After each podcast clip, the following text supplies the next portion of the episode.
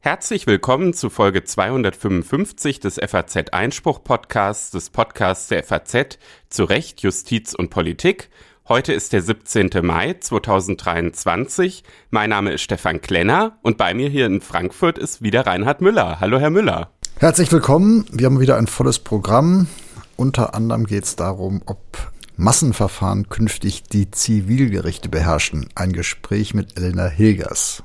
Da freue ich mich schon drauf. Elena Hilgers ist wissenschaftliche Mitarbeiterin an der Justus-Liebig-Universität in Gießen, hat zu dem Thema auf FAZ Einspruch ähm, im vergangenen Jahr schon einen Gastbeitrag veröffentlicht und äh, in der vergangenen Woche gab es eine Anhörung zum Thema Massenverfahren im Bundestag und deshalb sprechen wir darüber. Und direkt danach haben Sie Markus Jung zu Gast, Herr Müller. Richtig, da geht es um das Hinweisgeberschutzgesetz, besser auch bekannt als Whistleblower-Gesetz, also die Frage, wie geht man mit anonymen oder offenen Hinweisen um, wie grenzt man das vielleicht zu Falschbeschuldigungen ab, was machen die Unternehmen, was droht ihnen, wenn sie keine Meldestellen einrichten, warum hat das bisher so lange gedauert, das große Thema Whistleblower-Schutz. Auch spannend und aktuell, weil es ja in der vergangenen Woche da eine Einigung im Bundesrat gab. Danach geht's ein bisschen auch aktuell, aber auch rechtsgeschichtlich weiter. Es ist nämlich am Donnerstag das Jubiläum 175 Jahre ähm, erste Sitzung der Nationalversammlung in der Frankfurter Paulskirche. Da schauen wir ein bisschen auf die Paulskirchenverfassung. Und ihre Bedeutung für heute. Das ist ja ein großes Thema. Der Bundespräsident ist in Frankfurt und hat sich auch für die FAZ angekündigt. Und insofern ein guter Anlass, einmal über den Tellerrand auch geschichtlich zu blicken. Zum Schluss gibt's da noch ein gerechtes Urteil, das kommt aus Luxemburg und da geht's um die ähm, Hilfen der Bundesrepublik für Lufthansa. Da gab's eine spannende Entscheidung. Aber jetzt freue ich mich erstmal auf Elena Hilgers. In der vergangenen Woche hat der Rechtsausschuss des Bundestages eine Anhörung zu Massenverfahren in der Zivilgerichtsbarkeit durchgeführt. Solche Massenverfahren sind ja mittlerweile an vielen Gerichten ein großes Thema, zum Beispiel wenn es um Dieselklagen oder auch um Verfahren zu Fluggastrechten geht. Und wie der Gesetzgeber mit solchen Massenverfahren umgehen soll, das war eben Thema mit den Sachverständigen im Bundestagsausschuss. Die hatten dazu ziemlich unterschiedliche Meinungen. Und hier bei mir im Podcaststudio in Frankfurt ist nun Elena Hilgers. Sie ist wissenschaftliche Mitarbeiterin an der Professur für Bürgerliches Recht, Arbeitsrecht und Sozialrecht an der Justus-Liebig-Universität in Gießen und hat im vergangenen Jahr schon einen Gastbeitrag auf FAZ-Einspruch zu Massenverfahren geschrieben. Der Transparenz halber sage ich, dass Gießen und Marburg, wo ich ja ursprünglich herkomme, nicht so weit voneinander entfernt sind. Deshalb kennen wir uns auch schon aus meiner Zeit, bevor ich bei der FAZ war. Deshalb duzen wir uns und ich sage Hallo Elena. Hallo Stefan, schön heute hier zu sein. Elena, in deinem Gastbeitrag auf FAZ Einspruch hast du ja damals für die Einführung eines sogenannten Vorabentscheidungsverfahren im Zivilprozess geworben. Das haben durchaus auch manche Sachverständige in dieser Bundestagsanhörung vertreten. Was genau verbirgt sich dahinter? Was ist so ein Vorabentscheidungsverfahren?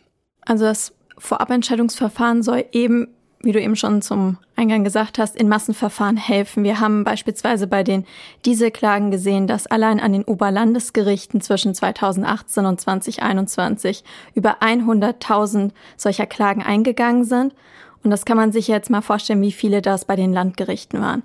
Und ein solches Vorabentscheidungsverfahren würde eben helfen, indem in der ersten Instanz ein Richter, der ein solches Verfahren auf dem Tisch hat, sagen kann, hier ist eine Rechtsfrage, die betrifft nicht nur meinen Fall, sondern bundesweit sehr, sehr viele gleichgelagerte Fälle und entscheidet sich dann eben diese Rechtsfrage dem Bundesgerichtshof vorzulegen, dass dieser entscheiden kann, so lange ruht das Verfahren und im Zusammenhang damit wird eben auch vorgeschlagen, dass an anderen Gerichten, in anderen Verfahren auch eine solche Aussetzung gemacht werden kann, heißt, die Verfahren ruhen erstmal, der Bundesgerichtshof entscheidet und wenn er entschieden hat, können dann die unteren Gerichte nach dieser Marschroute, nach dieser Leitentscheidung vorgehen und wissen so ein bisschen, das vielleicht eher einzuordnen und es könnte eben dazu führen, dass dann nicht so viele in die Berufung gehen, nicht so viele Revisionen kommen, weil eben schon relativ früh klar ist, wo der Bundesgerichtshof hingeht. Da habe ich mich aber so ein bisschen gefragt, ob das nicht eigentlich unser bisheriges System im Zivilrecht auf den Kopf stellt. Wir haben ja bisher doch eigentlich eher das System, dass sich erstmal unterschiedliche Rechtsmeinungen in den einzelnen Entscheidungen an den unteren Instanzen herausbilden können und dann eben die oberen Instanzen, wenn der Fall oder auch mehrere Fälle dann bei Ihnen ankommen, dann eben die unterschiedlichen Argumente der unteren Instanzen auch würdigen können und dann darauf aufbauend ihre Meinung entwickeln.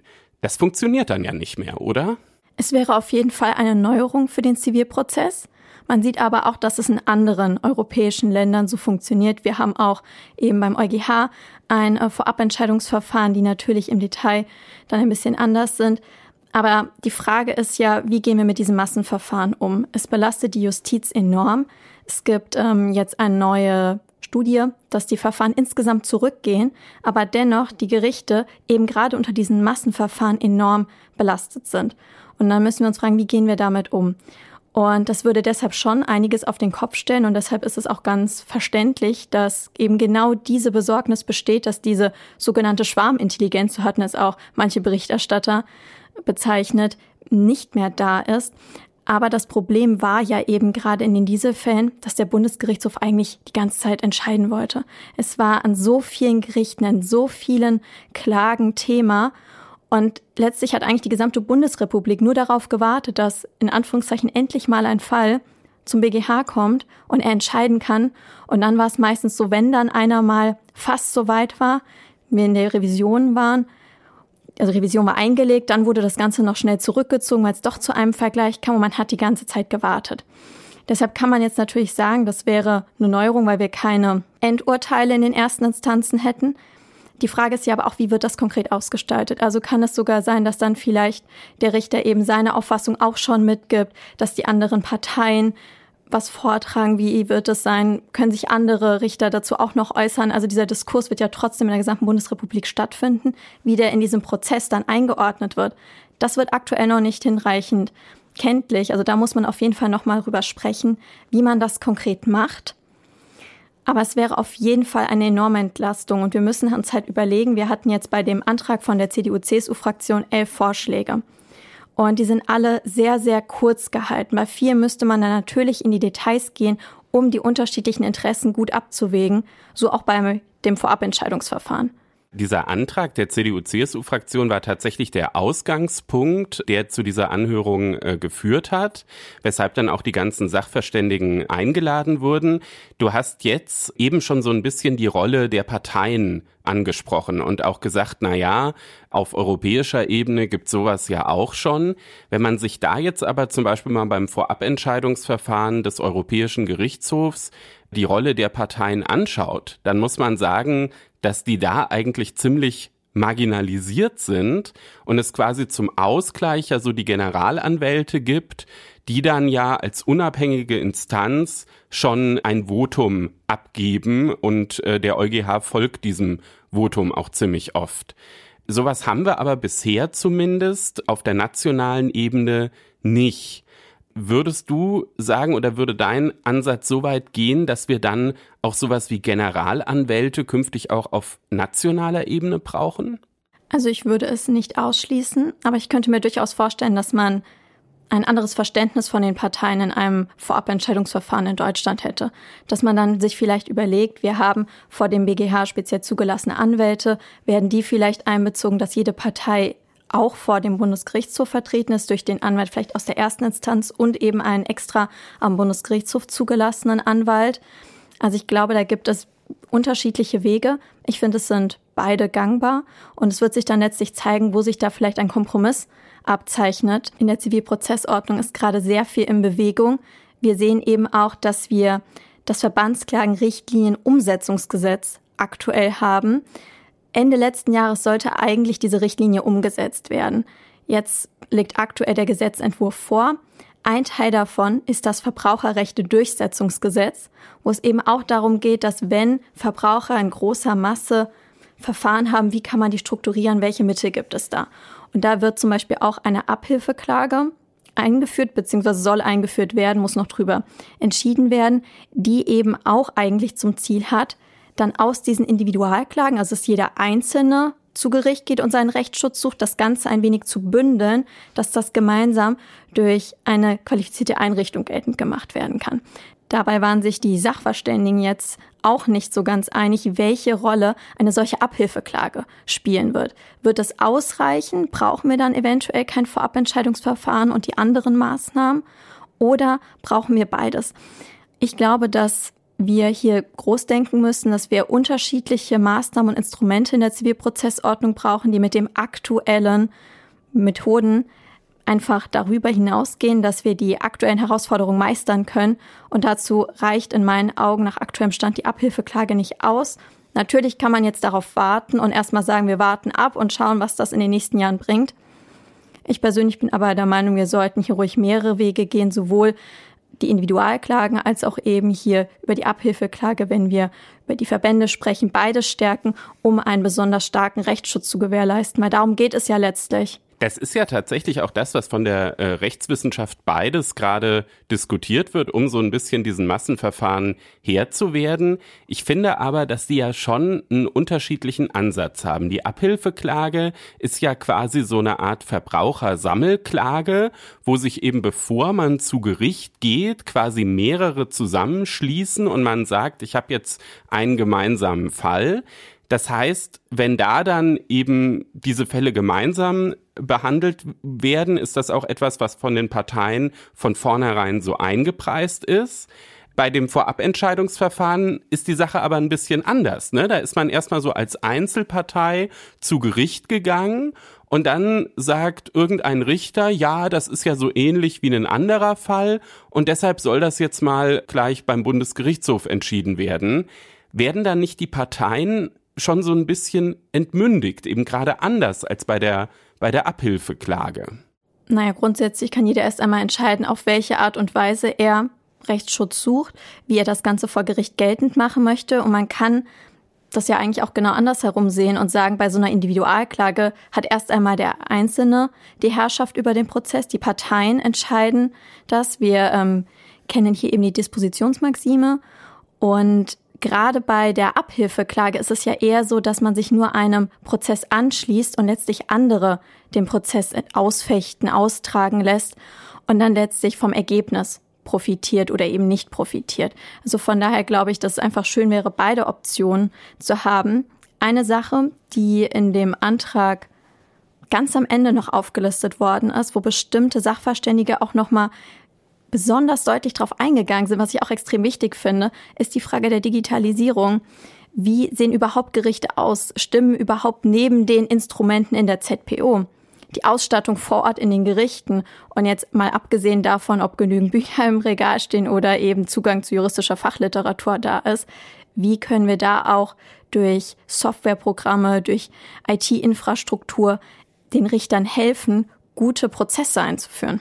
Das fand ich tatsächlich in den Stellungnahmen auch mit so eines der äh, spannendsten Punkte, wenn dann immer wieder auch auf diese Digitalisierung abgestellt wurde. Es ist ja so ein gemeinsames Phänomen der Massenverfahren, dass man da regelmäßig mit äh, Schriftsätzen zu tun hat, die unheimlich ein großes Volumen haben, wo äh, Anwaltskanzleien und eine oft schon fast spezialisierte Klageindustrie immer wieder die gleichen Textbausteine ähm, auch mit künstlicher Intelligenz zusammenwürfelt.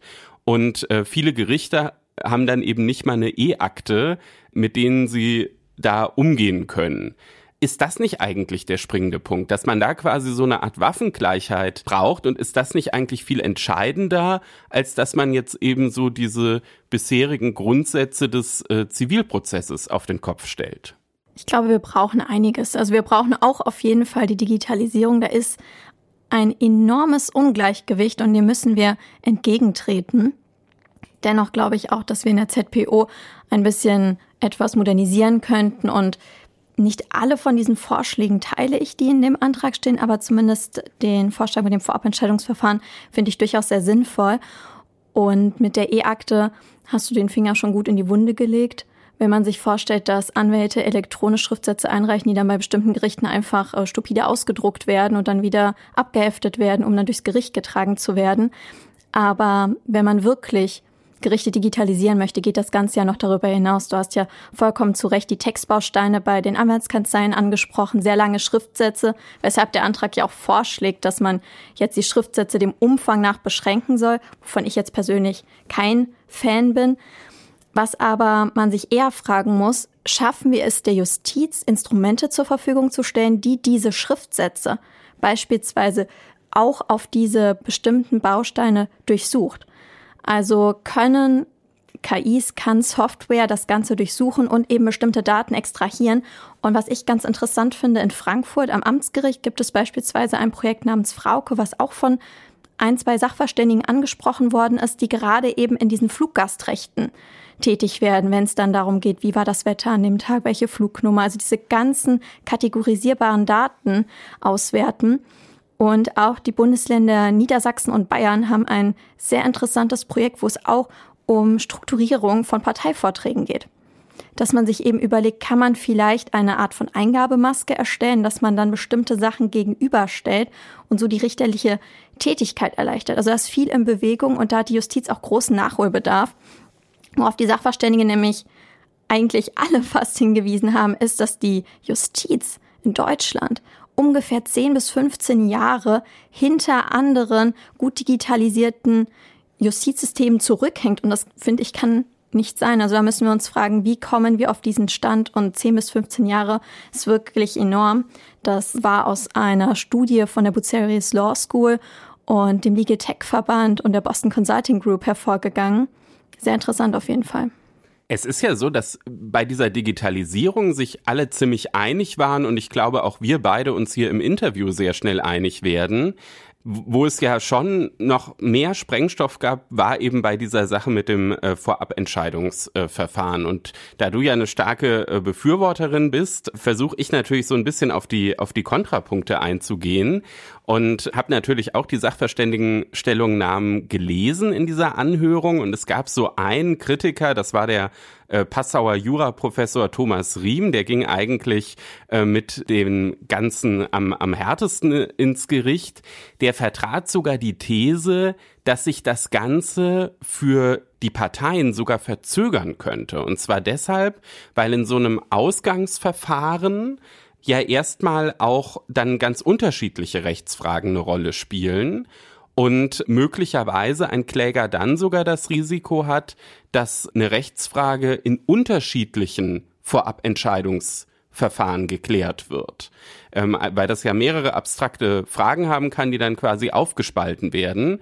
Und er vertrat eben die These, das dauert dann insgesamt viel länger, wenn man sozusagen auf diese ganzen vorab Entscheidungsverfahren wartet. Ist das nicht ein valider Punkt, dass dann diese Beschleunigungswirkung am Ende vielleicht doch gar nicht so eintritt? Es ist auf jeden Fall ein Aspekt, den man mal durchdenken und durchspielen muss.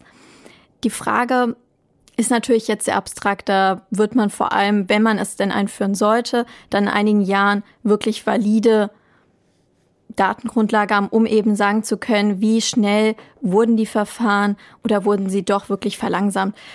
Es ist natürlich so, wenn wir jetzt beispielsweise an die Diese-Verfahren denken, dass es natürlich sehr viele unterschiedliche Rechtsfragen gab und es natürlich möglich ist, dass dann unterschiedliche Vorabentscheidungsverfahren beim Bundesgerichtshof laufen.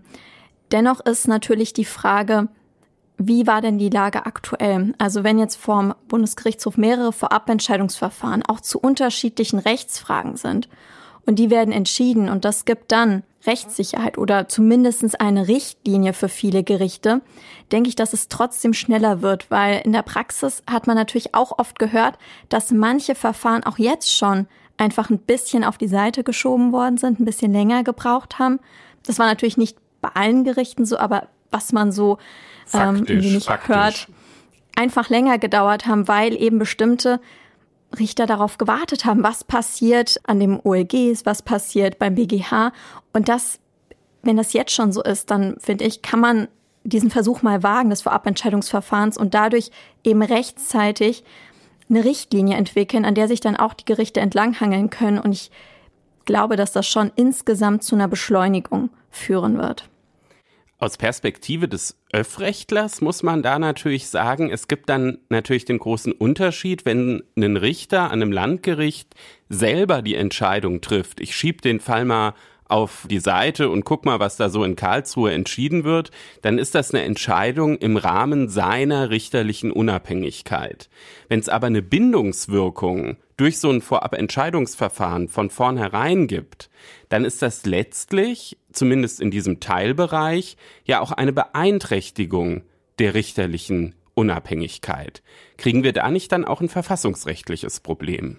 Diese Bindungswirkung sehe ich aktuell nicht das eine Option ist. Die Verfahren können ausgesetzt werden. Damit wäre dann doch der einzelne Richter an den Landgerichten eben in der Lage zu entscheiden, ist das eine relevante Frage, wo ich den Parteien dann eben vielleicht auch erspare, nochmal in Berufung zu gehen, nochmal Revision einzulegen, was sich ja auch alles extrem lange zieht. Und man wartet jetzt verhältnismäßig kurz, wenn man das eben mit dem gesamten Verfahren ansonsten betrachten würde, wenn man durch alle Instanzen geht.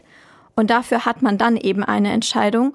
Oder sagt dann der Richter vor Ort, der Fall, den ich hier zu entscheiden habe, der unterscheidet sich dermaßen, dass ich den Fall nicht aussetze und es wird durchentschieden. Also dadurch bleibt ja bei dem einzelnen Richter letztlich die Entscheidungshoheit.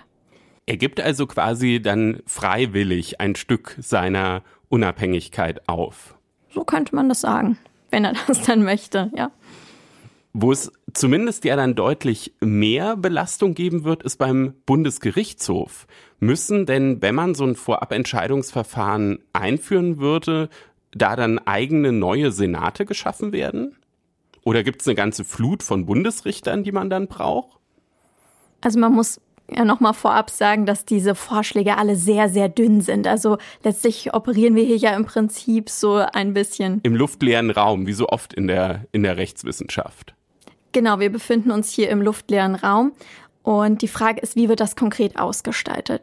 So wie ich mir das Ganze vorstelle, wird es so aussehen, dass wir dennoch weniger Verfahren beim Bundesgerichtshof haben. Weil jetzt waren ja dennoch sehr, sehr viele diese Verfahren beispielsweise dort das würde sich zum einen verringern und man sieht ja die aktuelle Belastung, die der Bundesgerichtshof hat, daran, dass es einen neuen Hilfssenat gibt, den Senat 6a, der sich ausschließlich mit diesen diese Sachen beschäftigt, weil eben alle anderen Senate so überlastet waren. Also von daher frage ich mich, wie sollte dann eine noch höhere Belastung aussehen? Brauchen wir dann zwei oder drei Hilfssenate? Also ich glaube, da würden wir tatsächlich sogar ein wenig äh, runterkommen.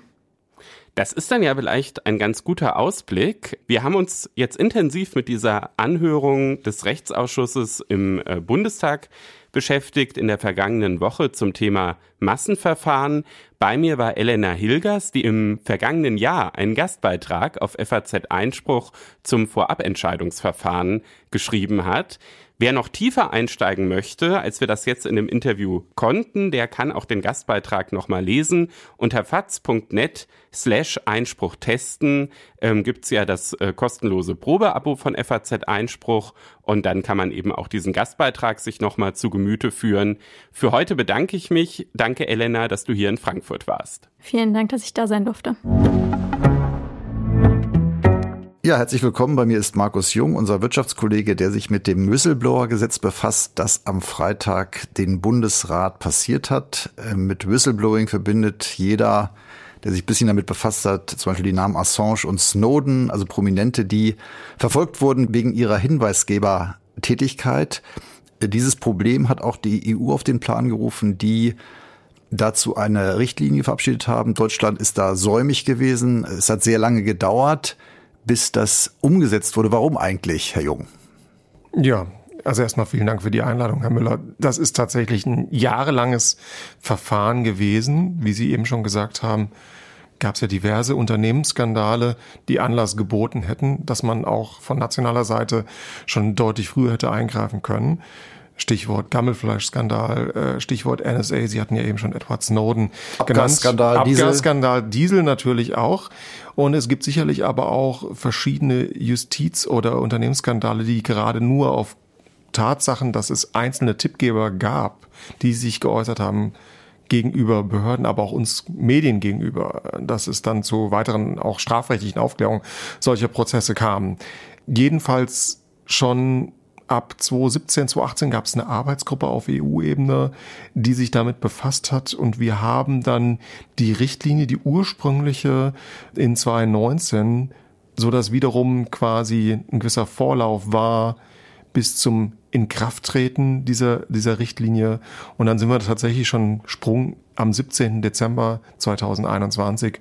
Und das ist der Tag tatsächlich, ab dem Deutschland hätte handeln müssen. Hat es aber nicht. Ganz naiv könnte man ja sagen, immer schon war Whistleblowing möglich. Man kann sich an die Firma intern wenden, man kann sich an die Staatsanwaltschaft wenden, wenn man meint, es gibt den Verdacht auf strafbares Handeln.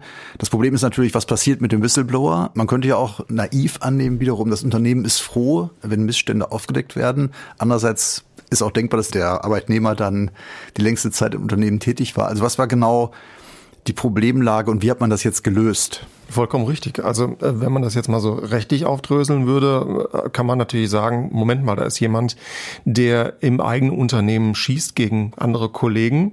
Dann stellen sich natürlich erstmal äh, arbeitsrechtliche äh, Sanktionen, Konsequenzen und da sind wir genau im Kernkonflikt, dass dieses neue Gesetz aufzulösen versucht zumindest, äh, nämlich dass jemand über Missstände und auch möglicherweise strafrechtliche Vorwürfe und Unternehmen berichten darf, ohne dass er jegliche Repressalien fürchten muss. Also Repressalien, jetzt gehen wir mal über das Arbeitsrecht.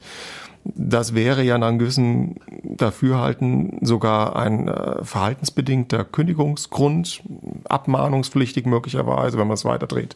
Vielleicht sogar ein wichtiger Kündigungsgrund, weil eine Vertrauensbasis nicht mehr da ist mit jemandem, der gegen einen anderen Mitarbeiter möglicherweise schießt.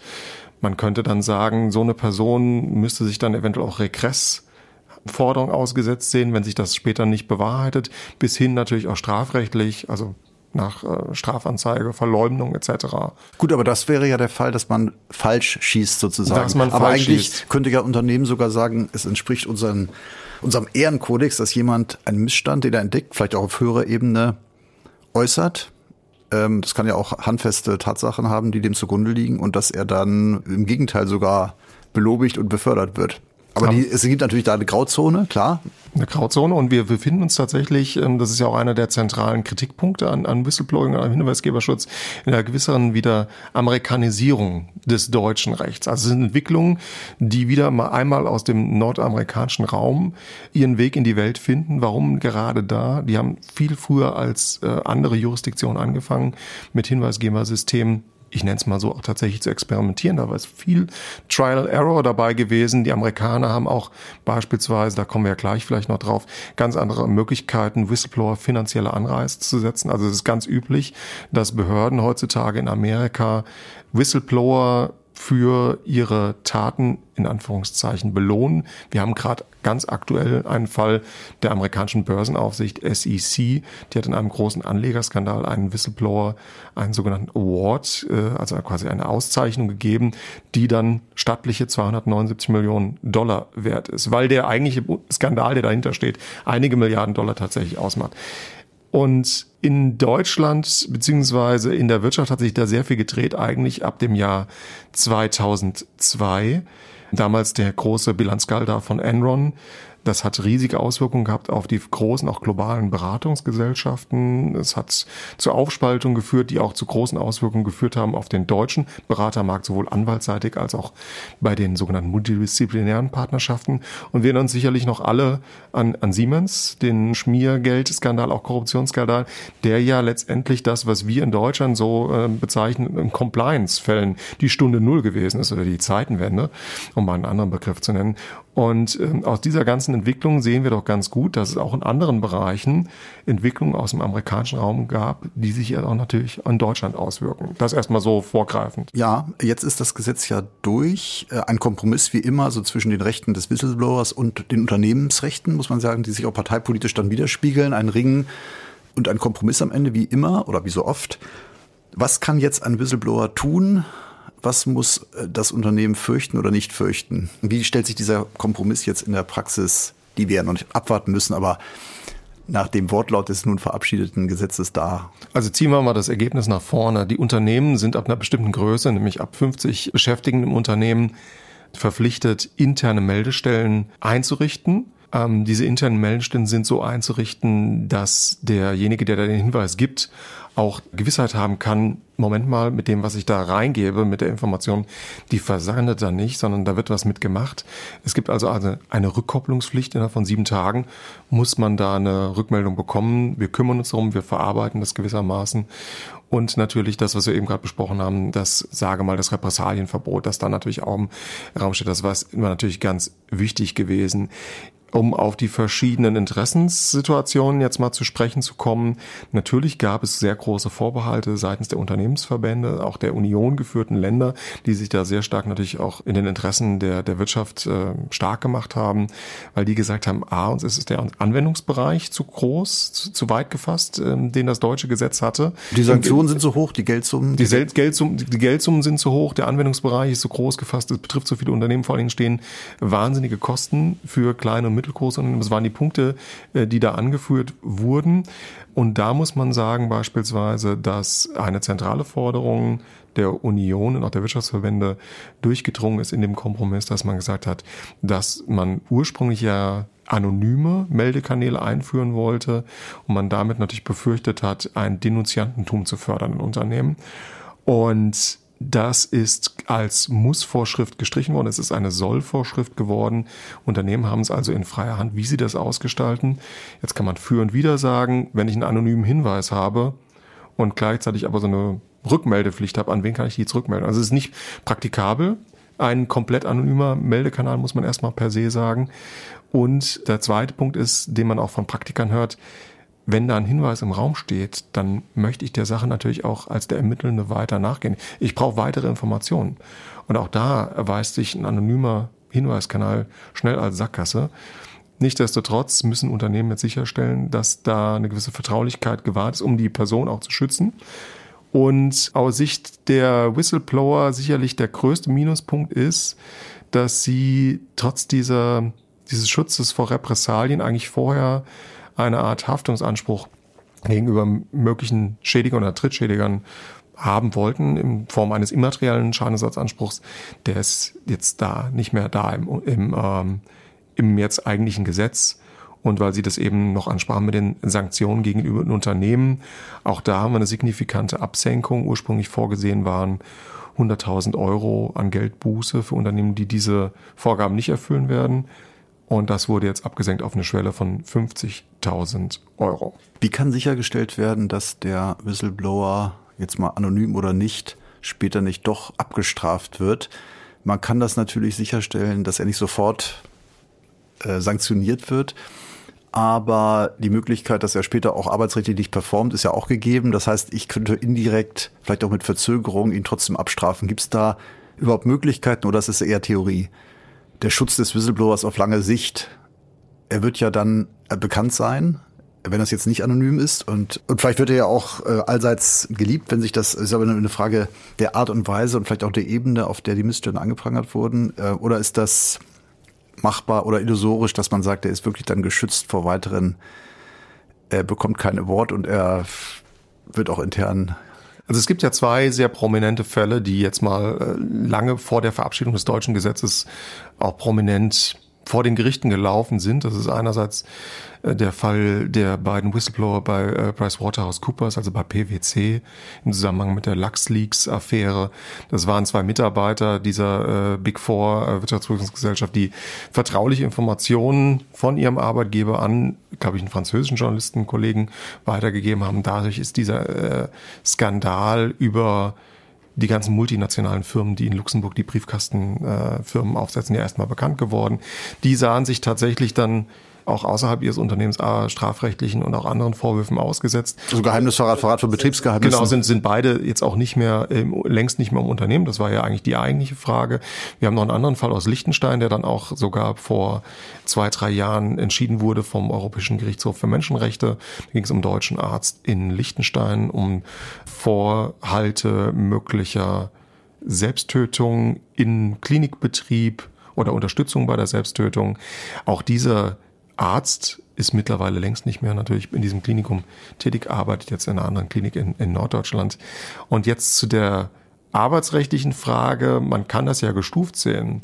Und natürlich wird ein Unternehmen als kostengünstige Alternative sehen, ich habe diesen Kanal, ich habe ein internes Reporting und schalte dann meine, wenn ich es habe, eine Rechts, die eigene Rechts- oder Compliance-Abteilung hinzu, die natürlich aber auch nicht nur Angestellte, sondern im Interesse des Unternehmens handelt. Ich will jetzt den Unternehmensjuristen gar nichts vorwerfen an dem Punkt. Äh, ich glaube, dass aber, um auf Ihre Frage einzugehen, das Zwischenschalten externer sprich eines Ombudsmanns oder einer Anwaltskanzlei, das sicherstellen könnte, dass es da nicht zu einer zeitverlagerten ähm, Sanktionierung, die jedenfalls damit im Zusammenhang steht, genau kommen könnte. Äh, Nachteil für den Unternehmen in diesen beiden Alternativen wäre natürlich Verursachung weiterer Kosten, weil das ist natürlich immer teurer, als wenn ich jemanden intern habe dafür.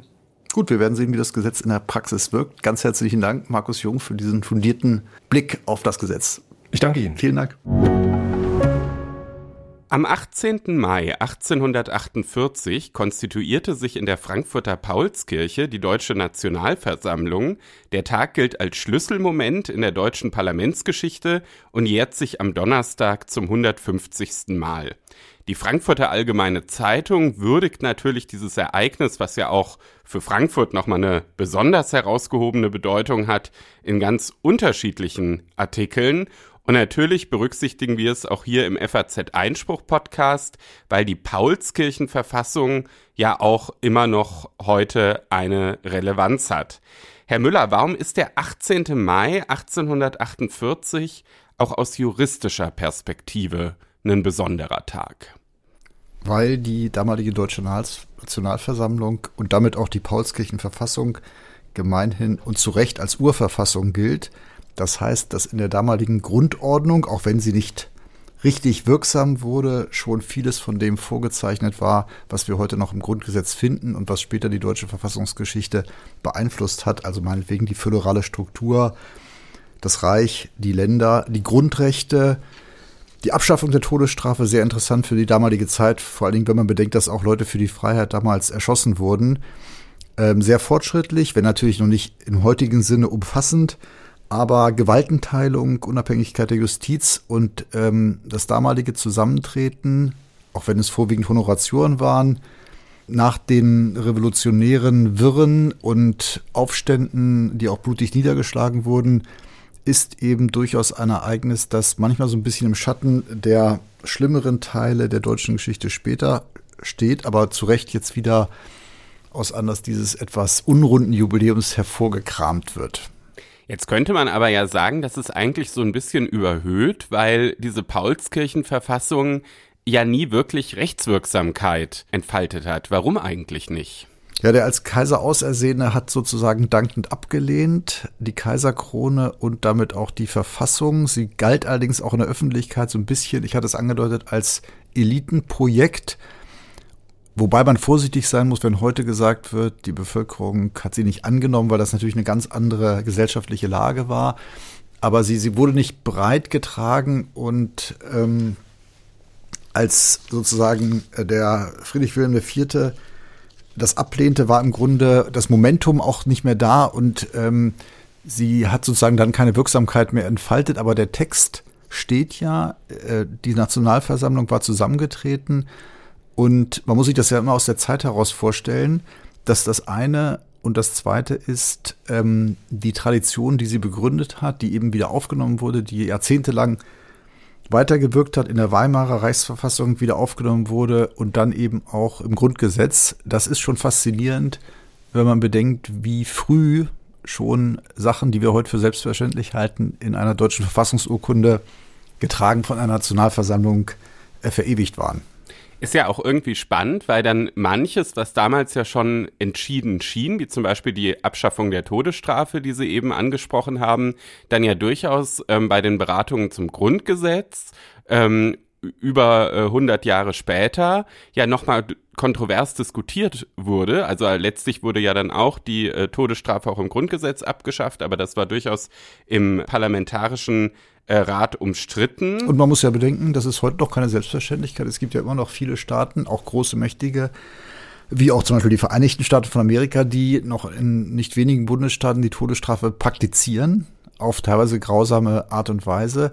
Das heißt, dieser Prozess ist heute noch nicht abgeschlossen, in der Tat. Und äh, wenn man das sich das damals vor Augen hält, wo es ja noch so eine Art Klassensystem gab, Monarchen, die praktisch Leibeigene hatten oder sie so behandelten, ähm, wie gesagt, es würde auf Demonstranten geschossen, auf Frauen, ist das ähm, eine unglaubliche Errungenschaft und die eben heute noch keine Selbstverständlichkeit ist. Das zeigt also, ich finde auch dieses Grundrecht, aber auch die Unabhängigkeit der Justiz, das allein zu fordern und reinzuschreiben, ist ähm, bemerkenswert, wenn man auch heute wieder sieht, dass auch in der Europäischen Union die Unabhängigkeit der Justiz keine Selbstverständlichkeit ist. Würden Sie denn sagen, dass es quasi zwischen Paulskirchenverfassung, Weimarer Reichsverfassung und Grundgesetz so eine Kontinuität gibt? Also, dass das eher überwiegt? Oder dass es eigentlich nicht wie so eine gerade Linie ist, sondern eher wie so ein, so ein Puzzle aus unterschiedlichen Bestandteilen, die sich dann teilweise wiederfinden, teilweise aber eben auch nicht. Ich glaube schon, dass es eine Kontinuität gibt, jedenfalls mehr als Diskontinuität. Also es wurde eben jedenfalls verfassungshistorisch, verfassungsrechtlich wieder aufgegriffen, obwohl die Brüche ja sehr stark sind, aber auch Weimar galt ja weiter, die Weimarer Reichsverfassung, auch wenn sie dann faktisch außer Kraft gesetzt war. Und es wurde immer wieder gerungen, aber ich glaube, die Kontinuität ist relativ klar.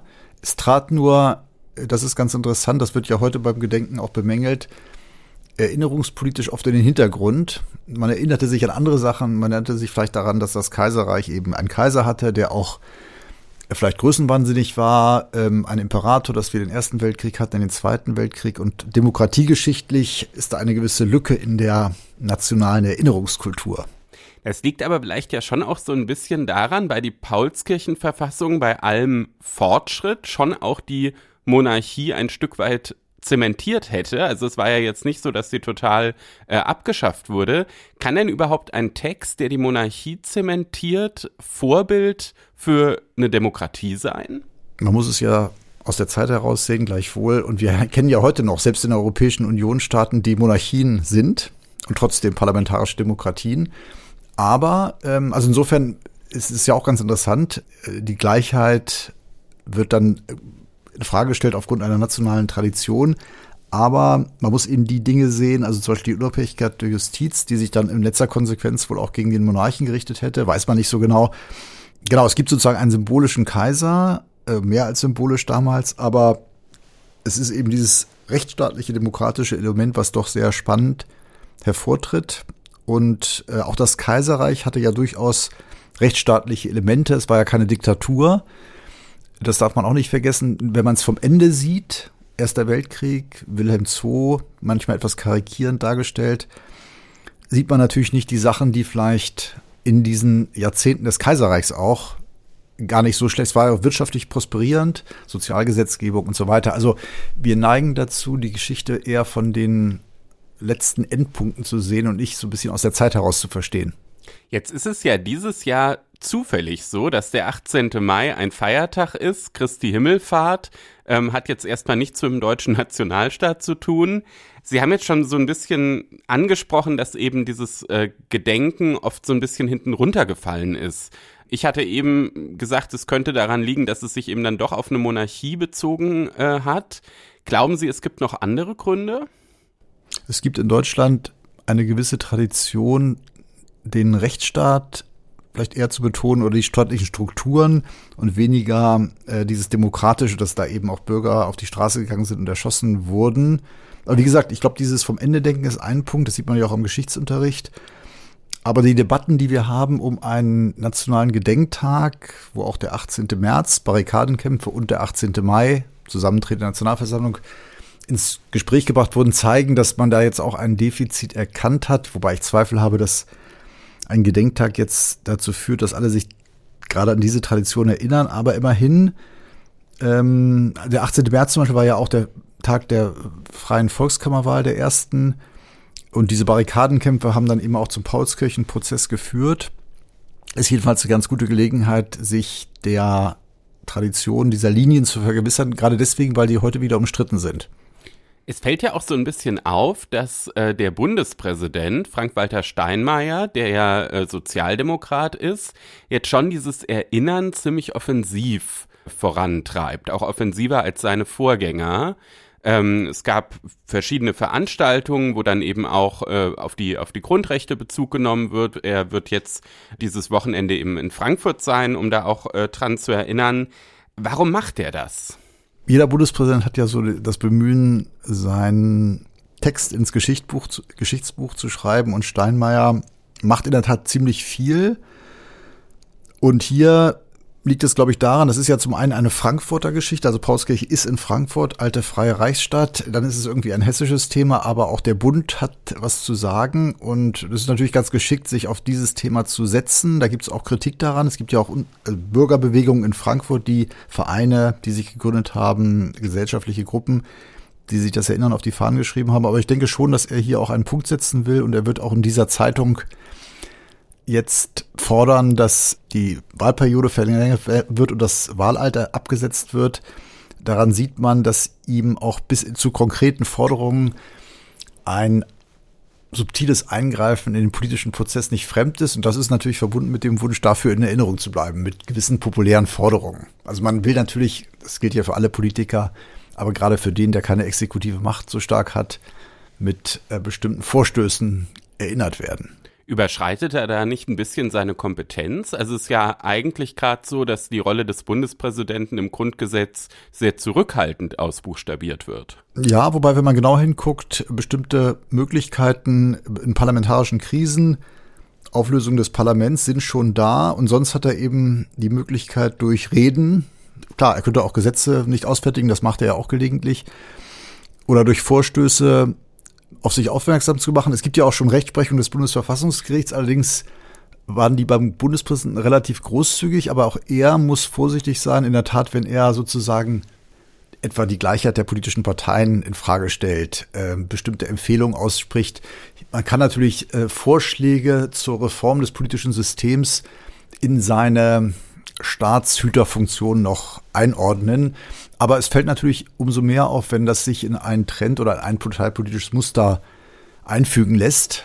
Ähm, man könnte auch natürlich die Meinung vertreten, er soll sich eher ums große Ganze, Stichwort, wenn es jetzt so wäre, dass wir demokratische Defizite hätten oder dass die Bürger sich abwenden vom demokratischen Rechtsstaat, dass man daran appelliert, die Werte hochzuhalten, ob, ob er sich jetzt so verstehen sollte, dass er im schnellen Rhythmus konkrete Vorschläge äh, wie sie von politischen Parteien kommen oder so zu erwarten sind, machen soll, kann man wirklich drüber streiten. Und ich glaube auch, das Pendel in der Reputation kann auch zurückschlagen, wenn man das übertreibt. Ohne dass das jetzt rechtlich angreifbar wäre, aber es ist politisch auch angreifbar. Dann werden wir am Wochenende genau im Blick halt, äh, haben, wie er dieses Gedenken hier auch in Frankfurt gestaltet. Für unsere Zuhörer ist es ja vielleicht auch ein Anlass, einfach nochmal den Text der Paulskirchenverfassung auch zur Hand zu nehmen, das ein bisschen mit äh, der Weimarer Reichsverfassung und dem Grundgesetz äh, zu vergleichen. Wir sind auf jeden Fall gespannt, was sich am Wochenende da tut. Unser gerechtes Urteil kommt heute aus Luxemburg vom Gericht der Europäischen Union äh, sozusagen von der sogenannten kleinen Schwester des Europäischen Gerichtshofs. Das Gericht hatte über die Genehmigung der deutschen Staatshilfen für die Lufthansa zu entscheiden, die im Zuge der Corona-Pandemie ausgeschüttet worden waren und hat jetzt eine durchaus nicht unbedingt zu erwartende Entscheidung gefällt, nämlich welche, Herr Klenner? Ja, man kann sagen, ähm, die Richter haben tatsächlich da eine schallende Ohrfeige für die EU-Kommission verteilt. Das Gericht hat beanstandet, dass die EU-Kommission sich an die eigenen Regeln, die sie sich für die Prüfung von äh, Staatshilfen in der Corona-Pandemie aufgestellt hatte, nicht gehalten hat. Ähm, die Genehmigung ist damit gegenstandslos und das ist schon ein ziemlicher Hammer, weil das Volumen der ähm, Staatshilfen für die Lufthansa damals äh, etwa 6 Milliarden Euro betragen hatte, unterschiedlich aufgeschlüsselt, teils ähm, in einer stillen Beteiligung, teils in Finanzhilfen. Aber jedenfalls hat es die Konkurrenten von Lufthansa, Ryanair und Condor, so gestört, dass sie äh, eine Nichtigkeitsklage gemäß Artikel 263 AEUV betrieben hatten und mit dieser Klage eben jetzt auch in weiten Teilen durchgedrungen sind. Warum hat die EU-Kommission eigentlich sich nicht an ihre eigenen Regeln gehalten? Die hat sozusagen das geschluckt, was die Bundesregierung ihr vorgelegt hat. Man kann natürlich fragen, ob das ihr möglich war, das zu erkennen, aber man fragt sich ja schon, gerade wenn es eine schallende Ohrfeige ist, warum eigentlich? Wie konnte es so weit kommen? Ah, da sagen die Richter, es gab vor allem vier Punkte, wo die EU-Kommission eben gegen ihre eigenen Regeln verstoßen hat. Erstens war es so, dass sie einfach geschluckt hat, das kann man durchaus so sagen, wie Sie das äh, ausgedrückt haben, dass die äh, Lufthansa sich die benötigten Finanzmittel nicht auch am Markt hätte beschaffen können, zumindest anteilig. Da wurde nicht genau hingeguckt und äh, das wäre eigentlich in den Regeln vorgesehen gewesen. Zweitens, und auch das war ein wichtiger Punkt, den sich die EU-Kommission eigentlich vorgenommen hatte, wurde nicht genau hingeguckt auf Anreize für die Lufthansa, die Staatsbeteiligung schnellstmöglichst wieder zurückzukaufen. Das ist ja immer bei in so einem Krisenmechanismus auch so ein Thema, dass man eben sagt, da soll jetzt nicht dauerhaft ein Staatsunternehmen geschaffen werden, sondern das soll dann schon auch wieder zurück in äh, private Hände. Und da gibt es gewisse Anreizsysteme und die wurden nicht ausreichend etabliert. Drittens war natürlich auch die Marktmacht ein Thema. Die muss ja genau analysiert werden, bevor es solche Hilfen gibt. Und da hatte die EU-Kommission so eine sehr starke Marktmacht nur für die äh, Flughäfen in Frankfurt und München festgestellt von der Lufthansa. Bei anderen Flughäfen das verneint und äh, das Gericht sagt, zumindest in Düsseldorf und in Wien dominiert die Lufthansa auch sehr stark. Ja, und der vierte Fehler, der war dann, dass es eben nicht so richtig ähm, garantiert war, dass der Wettbewerb äh, nach diesen Hilfen auch weiter funktioniert. Da geht es vor allem darum, dass eben so Landeslots dann an andere Airlines abgetreten werden müssen. Und das wurde auch nicht konsequent genug betrieben. Und äh, der Wettbewerb ist dadurch natürlich dann zurückgegangen. Hat die EU-Kommission jetzt pauschal versagt oder gab es auch Punkte, in denen sie richtig geurteilt hat? Ja, es gab zumindest Punkte, wo äh, Ryanair und Condor nicht so erfolgreich waren mit ihren Beanstandungen. Ziemlich spannend fand ich, dass es tatsächlich unterschiedliche Auffassungen darüber gab, wie man jetzt eigentlich diese Marktmacht von so einer Airline analysiert. Da ist die EU-Kommission ja so vorgegangen, dass sie sich eben die einzelnen Flughäfen angeguckt hat und dann geschaut hat, wie viel Prozent äh, hat da welche Fluglinie an Landeslots. Ryanair hatte argumentiert, das ist sein falsches Vorgehen. Man müsse sozusagen sich einzelne Verbindungen angucken und dann anhand dieser einzelnen Verbindungen gucken, ähm, wie ist da die Marktmacht. Da hat die EU-Kommission aber gesagt, so kleinlich muss man nicht sein. Also die große Betrachtung ähm, anhand der, äh, der Flughäfen reicht aus. An dem Punkt sind dann die äh, Kläger nicht durchgedrungen. Nun hat ja Lufthansa die Beihilfen längst zurückgezahlt. Ist das Urteil also, diese Entscheidung, gegenstandslos? Hat sie keine praktische Bedeutung? Na, so weit würde ich nicht gehen. Also Sie haben natürlich recht, der ähm, Termin, der war ziemlich, ähm, äh, ziemlich praktisch äh, für die Lufthansa, weil die Kohle ja sozusagen schon wieder zurückgezahlt ist. Allerdings ist halt diese Genehmigung jetzt erstmal gegenstandslos. Natürlich ist es so, das Ganze kann nochmal zum EuGH äh, da kann auch also das heißt, es ist noch nicht rechtskräftig der Fall. Ja, es ist nicht so, dass das jetzt aufschiebende Wirkung hat. Also die Genehmigung ist jetzt sofort. Genau. Ähm, aber äh, das ist noch nicht rechtskräftig entschieden. Genau, also es gibt noch, gibt noch die zweite Instanz, wobei auch noch nicht äh, äh, klar ist, ob die sich wirklich äh, damit äh, befassen muss. Das hängt ja jetzt auch davon ab, wie sich die Parteien äh, verhalten und das wird eben jetzt erstmal geprüft. Aber es ist natürlich so, dass wenn jetzt die Genehmigung erstmal weg ist und der EuGH dann nichts anderes entscheidet, dass dann Deutschland dieses ganze Thema der EU-Kommission nochmal vorlegen muss und die sich dann anhand der Kriterien des Gerichts nochmal mit dieser Genehmigung befassen muss. Und da kann man schon davon ausgehen, dass wenn das der Fall ist, zumindest bestimmte Landeslots an äh, Flughäfen anders verteilt werden, um dann eben auch, äh, ja, ich sag mal, diesen besonders günstigen Effekt für die Lufthansa so ein bisschen auszugleichen. Und man kann davon ausgehen, dass eben auch dann die Kläger, also die direkten Konkurrenten Ryanair und Condor, äh, mehr Landeslots erhalten werden. Und natürlich steht das Urteil dann, wenn es rechtskräftig ist, fest. Das heißt, künftige Entscheider werden das zu beachten haben. Warum gerecht? Gerecht einmal im wörtlichen Sinne, weil natürlich die EU-Kommission sich schon auch an ihre eigenen Vorgaben halten sollte. Also gerade bei so weitgehenden äh, Eingriffen, die ja dann schon auch äh, den gesamten Binnenmarkt in Europa beeinflussen, sollte das der Fall sein. Deshalb fand ich die Entscheidung gerecht im ganz wörtlichen Sinne. Ja, wir berücksichtigen natürlich bei der Auswahl des gerechten Urteils auch immer die Prüfungsrelevanz. Da ist es jetzt sicher so, dass das kein Examensklassiker wird. Dazu ist es zu speziell. Auf der anderen Seite ist es ja schon so, dass ähm, in Prüfungen man auch immer wieder mit ähm, Regelungsmaterien konfrontiert wird, die man nach menschlichem Ermessen vorher sich nicht angeschaut hat, ja, die kein Prüfling kennt. Und da sind natürlich so Corona-Spezialregeln, wenn da zum Beispiel so ein Beschluss der EU-Kommission mal abgedruckt würde, dann wieder schon möglicherweise einen Anknüpfungspunkt, weil dann eben geguckt werden kann, wie können die Prüflinge mit so einer Situation umgehen. Und Außerdem wenden wir uns ja auch an Praktika und die Corona-Hilfen sind natürlich ein Riesenthema, das ja auch mal wieder auftreten kann und das Urteil hat ja durchaus große finanzielle, aber auch rechtliche Bedeutung. Insofern in mehrerer Hinsicht ein gerechtes Urteil. Wir kommen nun zum Ende unserer spannenden Sendung. Äh, wer uns eine Hörerfrage stellen möchte, kann das gerne tun, indem er an einspruchpodcast.faz.de eine Mail schickt. Die kann dann auch hier, wenn die als Sprachnachricht gesendet wurde, ausgestrahlt werden und wir werden die gerne ausführlich, knackig beantworten. Unter frankfurterallgemeine.de slash Referendariat finden angehende Referendare alle Infos, die sie brauchen. Man kann sich ja auch als Referendar hier bei FAZ Einspruch einbringen. Wer daran Interesse hat, kann dort gerne mal vorbeischauen. Vielen Dank für heute und feiern Sie schön das Paulskirchenjubiläum. Eine schöne Woche und bleiben Sie Einspruch treu. Auch von mir eine schöne Woche.